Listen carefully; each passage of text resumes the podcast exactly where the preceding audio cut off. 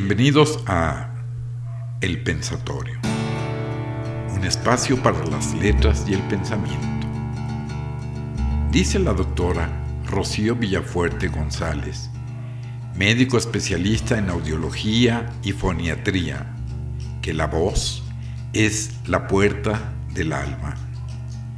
Y en este episodio nos compartirá algunos conceptos básicos porque consideramos que la voz es un elemento fundamental del pensamiento y siempre está presente en todo proceso creativo. Amiga, agradecemos hayas aceptado esta invitación y reiteramos nuestro ofrecimiento de abrir este espacio para escuchar tu voz. Bien, hoy vamos a platicar de algo que pocas veces nos detenemos a pensar y es acerca de la voz. ¿Qué es la voz? Yo lo defino como la voz es la puerta del alma. ¿Y por qué? ¿Por qué digo eso? Porque la voz va más allá de un sonido producido por el paso del aire que se expele por nuestros pulmones y que pasa por las cuerdas vocales. Esto puede sonar muy complicado, pero va más allá de ese sonido que pudiera producirse por nuestras cuerdas vocales. La voz nos hace presentes, nos permite hacernos escuchar, nos da presencia, permite expresar emociones y no solo expresarlas, sino también provocarlas provoca emociones positivas, provoca emociones negativas, eh, permite la comunicación verbal. Esta comunicación verbal consiste en una serie de sucesos que van a, a ligar el estado mental del oyente con el del hablante. Quizás esas palabras del estado mental digan, pero ¿de qué está hablando? Claro, cuando nosotros escuchamos la voz, la voz humana, inmediatamente nuestras áreas corticales, nuestras áreas del cerebro, fijan la atención. La voz es una de las formas más impactantes y más fáciles de llevar un mensaje. Podemos entonces darnos cuenta de lo importante que es la voz en nuestro diario vivir. No solamente va a, darle vida a nuestras palabras, sino que también nuestras palabras van a ir permeadas de la emoción.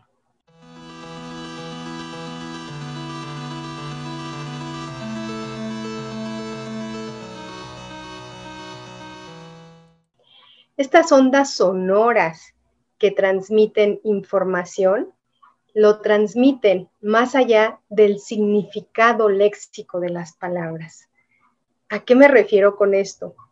Cuando yo digo una palabra, cuando puedo expresar una oración, cuando estoy leyendo, por ejemplo, un libro en voz alta, cuando quiero dar un mensaje, toda esa emoción que yo pongo, esa emoción que permea mi mensaje, va a ser captada captada por el cerebro de todas esas personas a las que estoy intentando llegar.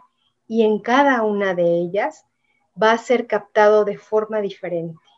De ahí la importancia de tener una voz o de, o de modular la voz, de saber a dónde debo de llegar, de saber qué es lo que quiero despertar en esas personas. Entonces, veamos la, la importancia de todo esto, pero ¿Cómo es que se produce la voz? Creo que eso sí es algo que, debemos de saber. Bueno, la voz se produce gracias a la sincronía maravillosa de varios sistemas en nuestro organismo. Uno es el sistema musculoesquelético. Debemos de conservar la estructura, el tórax, la columna. ¿Para qué? Para que esa columna de aire entre y salga con mucha facilidad. Entonces, el sistema músculo esquelético también que va a mover nuestros músculos de la respiración es parte esencial.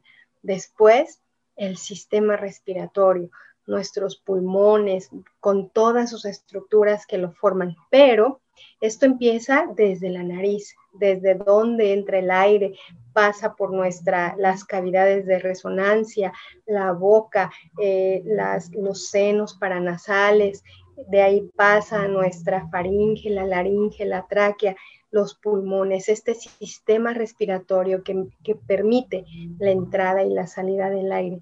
¿Por qué esto es importante?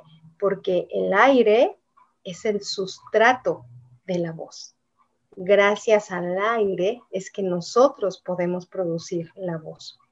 Y ya les comenté también ahorita este sistema fonatorio. El sistema fonatorio está formado por nuestra laringe y estas estructuras que eh, son tan importantes ahí en la laringe, que son las cuerdas vocales. Además de las cavidades de resonancia, la forma de nuestra cara, nuestra boca, el tamaño de nuestra boca, nuestra lengua, todo eso, todo eso es sumamente importante porque es lo que le va a dar la resonancia, le va a dar el toque característico a nuestra voz. Y finalmente, el sistema nervioso central. Todo esto está controlado de una forma magistral por el sistema nervioso central y el sistema nervioso periférico. Pareciera algo muy sencillo, sin embargo, todo este, el poder meter el aire, el sacarlo, el emitir esa voz, todo esto magistralmente coordinado por nuestro sistema nervioso central y el sistema nervioso periférico todas estas áreas que controlan nuestra voz, los órganos, cómo es que se mueven cuando respiramos, cuando sacamos el aire. Todo esto está controlado por diferentes áreas en nuestro cerebro.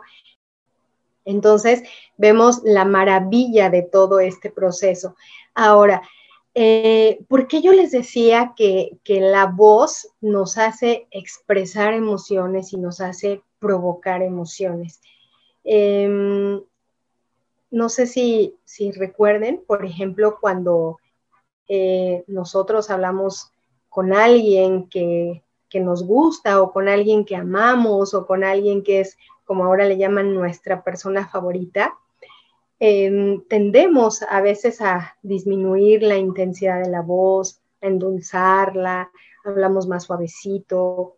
Y esto, todo esto va acompañado de una emoción esa persona me produce una emoción y esto se refleja en mi voz, en cómo le hablo. Pero también el enojo, también el enojo se va a reflejar en mi voz, la alegría, todas estas emociones básicas que en su momento definió Paul Ekman ya desde 1972, donde, donde, nos habla de la ira, la alegría, la tristeza, todas estas emociones se van a reflejar en nuestra voz. ¿Y cómo lo sabemos? Bueno, afortunadamente, un eh, ingeniero, pues, eh, actualmente ya tiene un doctorado, pero él estudió comunicación, el ingeniero Ángel Rodríguez Bravo, que estudia, bueno, no estudia, está en la Universidad Autónoma de Barcelona. Él en el año de 1999 hace un análisis acústico de las voces y hace la modelización acústica de la expresión emocional. Esto es padrísimo porque él se da cuenta de que todas las emociones tienen diferente frecuencia, diferente intensidad, diferente tono. Por ejemplo, la alegría tiene intensidades más, más, elevadas, eh, la tristeza generalmente la intensidad es más bajita, el tono también es más bajo, la frecuencia es más grave. Em, la ira generalmente tiene estas variaciones en intensidad, en tono. La presión sonora que se registra, por ejemplo, en la ira es mucho más eh, fuerte que lo que es en la alegría o en la tristeza.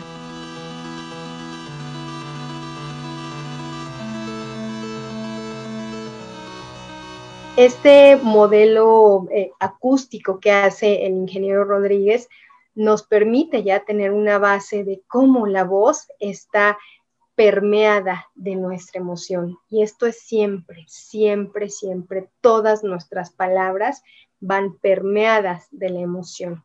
Y estas pequeñas variaciones en la voz que si no ponemos atención, puede ser que pasen de largo y que no nos demos cuenta. Pero si es alguien que realmente pone atención, por ejemplo, ahora que estamos viviendo esta situación un tanto de aislamiento social, pero sobre todo de que traemos el cubreboca, que no nos permite ver la expresión y que solamente escuchamos lo que nos dicen y ponemos más atención, quizá vemos las microexpresiones en el ojo, pero lo que más estamos escuchando es la voz.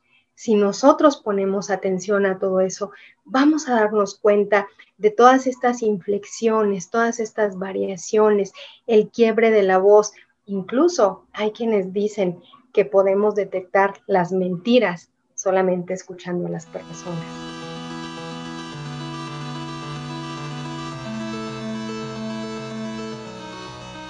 Entonces, veamos la importancia, la importancia de la voz, lo bonito que es poner atención realmente a la voz, el, permitir em, eh, conmovernos por esas eh, voces que nos, nos hacen sentir emociones positivas. Y claro que también hay emociones negativas, porque cuántas veces no escuchamos quizás la voz de alguien que, que, nos ha hecho daño o que nos ha agredido, no sé. Y de solo escucharlo, cuántas veces nos dicen, escuché su voz y me paralicé. Sentí pavor. Déjame interrumpirte un segundo porque en términos de escritura, yo creo que el sueño de cualquier escritor es poderle dar esa intensidad que eh, logramos hacer con, con, la voz, toda esta modulación, todo este manejo de frecuencias altas, bajas, etcétera, pero trasladarlo, traducirlo a las palabras, y creo que siempre ha sido ese gran reto. Y me llama mucho la atención por lo que comentas, es que de alguna manera hay una gramática también en este proceso de comunicación oral o verbal o auditivo, no sé cómo denominarlo, pero digo, eh, lo quiero diferenciar básicamente de, de una comunicación letrada o a través de la letra, ¿no? Este, pero sí me llama la atención que para todo tenemos una gramática, ¿no? Con comas, con puntos suspensivos, con un punto y aparte, y bueno, pues este, hasta con un punto y final, ¿no? Así es.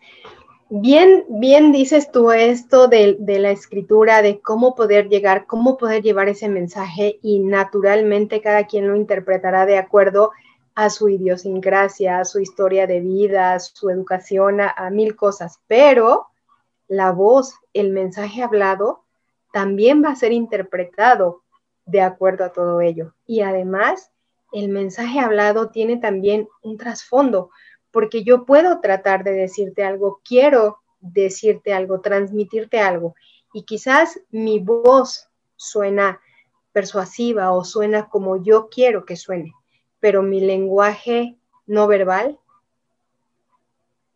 o sea, este lenguaje no verbal también va a permear eh, em, el, mensaje.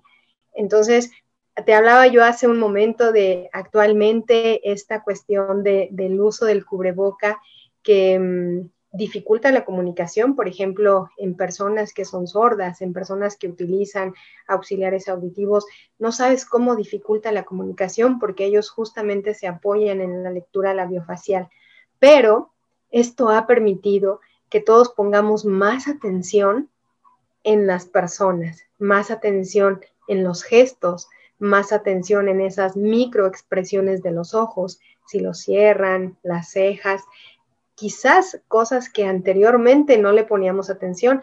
Y estas microexpresiones ya fueron también eh, descritas. Les hablé hace un rato de, este señor Paul Ekman, que es un, psicólogo muy reconocido, está reconocido dentro de los 10 psicólogos más importantes a nivel mundial y él describió estas microexpresiones y estas microexpresiones son el movimiento de las cejas, el entrecejo, eh, el cerrar los ojos y si eres ya más, más eh, observador, puedes ver incluso las pupilas que se pueden dilatar o se pueden contraer. Entonces, todas estas microexpresiones que ahorita pueden estar un poco eh, veladas por el uso del cubreboca, lo que nos van a permitir ver son los ojos, pero también el movimiento corporal. Eso también es sumamente importante, el movimiento corporal, el movimiento de las manos, que te acerques hacia una persona, que te alejes, el cómo te paras.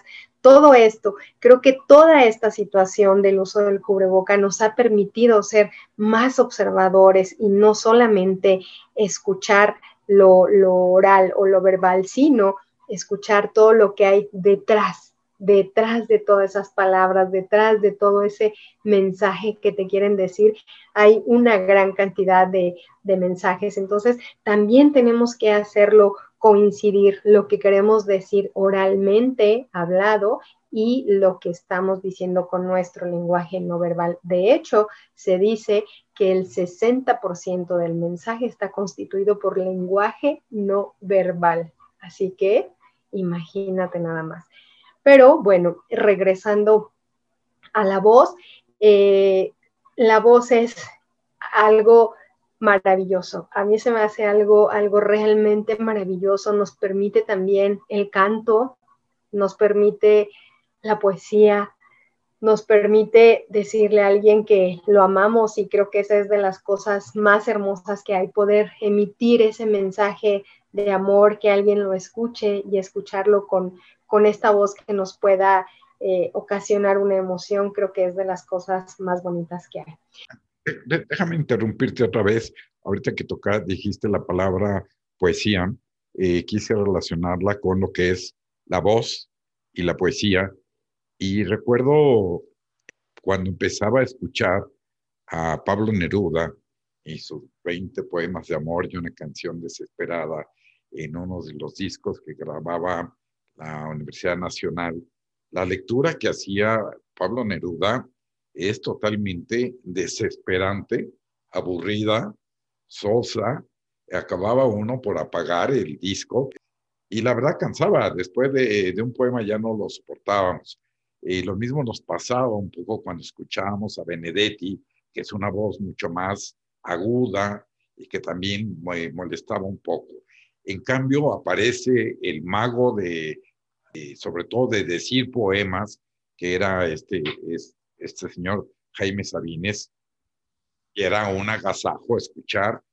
Eh, a lo mejor la poesía no era tan buena, y digo, vamos a ponerlo entrecomillado, pero él hacía que todas las poesías fueran realmente maravillosas, desde la tía Chofi, Los Amorosos, algo sobre el mayor Sabines, cualquier cosa que él eh, leyera, inclusive los poemas de Neruda, les daba una calidad eh, superior simplemente por saber utilizar la voz y por hacer realmente todo este tipo de, gramática, déjame llamarla así, esta gramática eh, oral.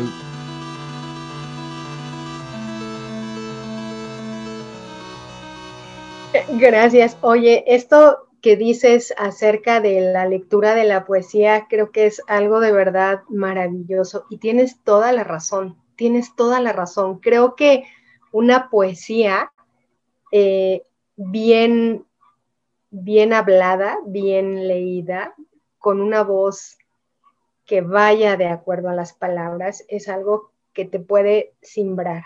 Creo que es algo que puede mover las fibras más, más, más sensibles.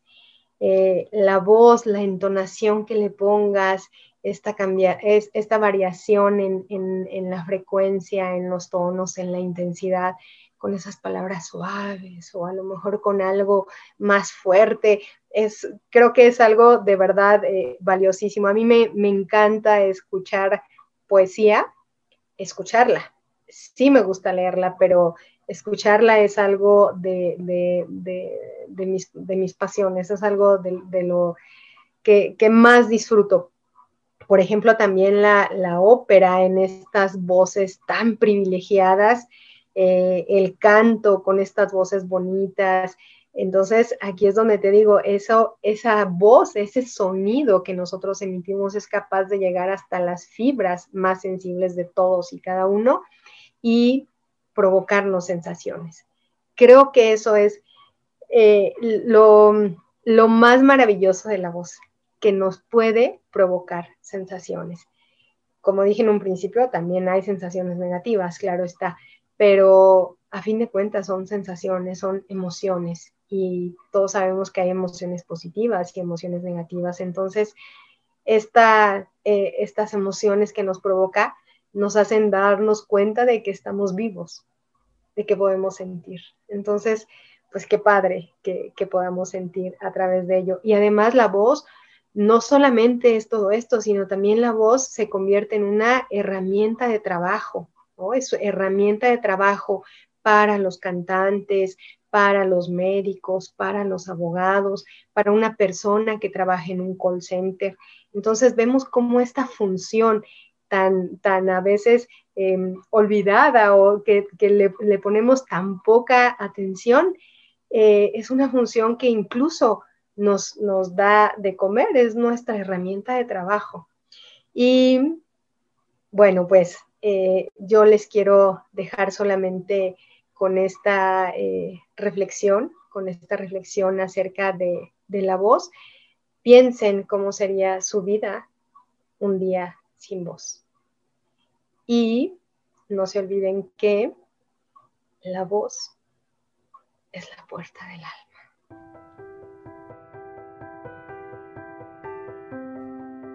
Bien, hemos concluido esta sesión y solo me resta hacer de su conocimiento que tenemos un correo electrónico donde pueden hacernos llegar sus comentarios, sugerencias o ponerse en contacto con alguno de nuestros amigos.